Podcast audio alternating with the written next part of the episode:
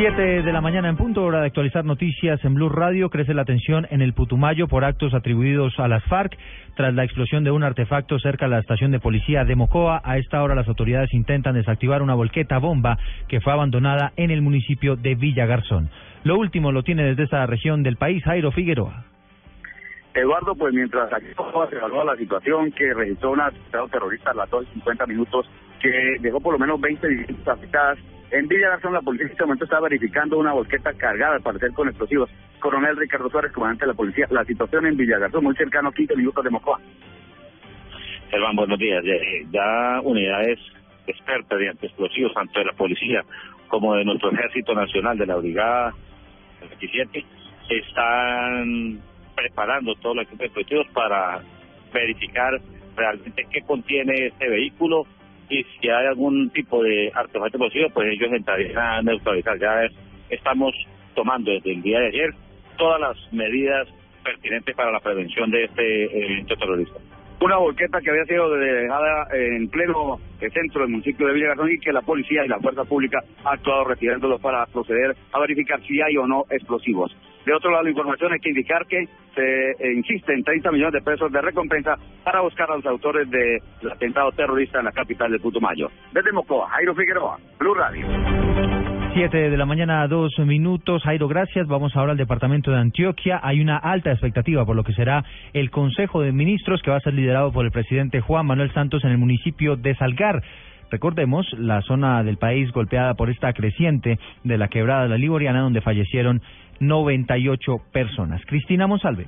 En las horas de la tarde, el presidente Juan Manuel Santos visitará con su esposa y su hija el municipio de Salgar, donde se trabaja en la recuperación de todo lo que la avalancha de la quebrada La Liboriana destruyó a su paso el pasado 18 de mayo. Santos estará allí para hacer una verificación de los avances en el proceso de reconstrucción y para firmar los contratos de adquisición de predios para la construcción de 309 viviendas. Allá estuvimos en Salgar cuando sucedió esa tragedia Luego regresé y le voy a contar que me voy otra vez, porque ya las obras están comenzando. Con mi señora y mi hija a Salgar. Ayer, durante una entrega de viviendas, el presidente anunció esta visita en la que se hará oficial el primer giro de recursos que se invertirán en la reconstrucción, que serán 2.300 millones de pesos, que el próximo martes quedarían en manos de las autoridades del municipio. En Medellín, Cristina Monsalve, Blue Radio. Siete de la mañana, tres minutos. Vamos ahora al departamento de Santander. Hay siete municipios que están reportando una alerta porque se están perdiendo los cultivos por cuenta de la sequía. Desde esa región del país nos informa Verónica Rincón.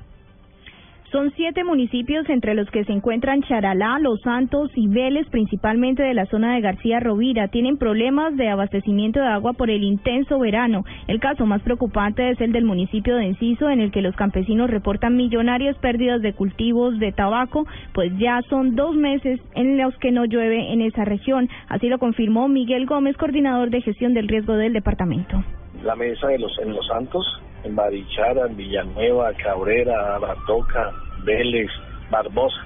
Son muchos los municipios del departamento de las ciudades aunque que, continúan con problemas de agua. Pero vea que, sin embargo eh, estamos en temporada seca y tuvimos emergencia en Curití donde hubo necesidad de apoyar a 100 familias que perdieron los cultivos en Barranca Bermeja, en Cuesta. En el departamento además el IDEAN declaró alerta roja en 32 municipios por probabilidad de que se presenten incendios forestales por las altas temperaturas. En Bucaramanga, Verónica Rincón, Blue Radio. Siete de la mañana, cuatro minutos, hablamos de noticias en el mundo. Hay una persona muerta y varias más heridas por un atentado en el consulado de Italia en el Cairo, esto es en Egipto. Y también les hablamos de las buenas expectativas que hay para hoy por la reunión de la eurozona, donde muy seguramente será aprobado el nuevo plan de salvamento que propuso Grecia. Jorge Morales. El comisario europeo de Asuntos Económicos y Financieros, Pierre Moscovici, afirmó hoy que la oferta enviada por el gobierno de Alexis Tsipras y respaldada por el Parlamento griego constituye una buena base para la negociación. Las instituciones, todas, hemos dicho que ese plan puede construir una buena base para la negociación, declaró Moscovici a su llegada a la reunión extraordinaria de ministros de Economía y Finanzas de la zona euro, que se celebra hoy en Bruselas, capital de Bélgica, sobre la crisis griega. Jorge Eduardo Morales, Blue Radio. Y cerramos con información deportiva después de la victoria de Alianza Petrolera, dos goles a cero contra Uniautónoma en el inicio, reinicio de la Liga Águila. Hoy continuará la fecha. Jonathan Sachin. Hola, bienvenidos a la información deportiva. Hoy continúa la primera fecha de la Liga del Fútbol Colombiano. A las 3.15 de la tarde, Envigado se enfrenta a Cortuluá. A las 5 de la tarde, con transmisión de Blue Radio, Junior se mide al Cúcuta Deportivo. Y a las 7.45, Independiente Medellín recibe al Once Caldas. Si hablamos de la fecha de mañana, a la 1.30 de la tarde, Huila contra Patriotas. 3 de la tarde, transmisión de Blue Radio, Águilas Doradas contra Nacional. 5 de la tarde, Santa Fe contra Equidad. Y 5.30, Deportivo Pasto recibe a Millonarios. Precisamente, escuchemos a Ricardo Lunari, estratega del equipo embajador. Estamos confiados que tenemos un muy buen equipo y que vamos a ser protagonistas del campeonato. Después, el día de mañana, cuando termine el campeonato, uno juzga, bueno, este refuerzo dio resultado, este no, porque es continuo lo que pasa. Ya para cerrar la fecha, a las 7.30 de la noche en el estadio Palmaseca, Deportivo Cali juega contra Jaguares. Jonathan Sachin, Blue.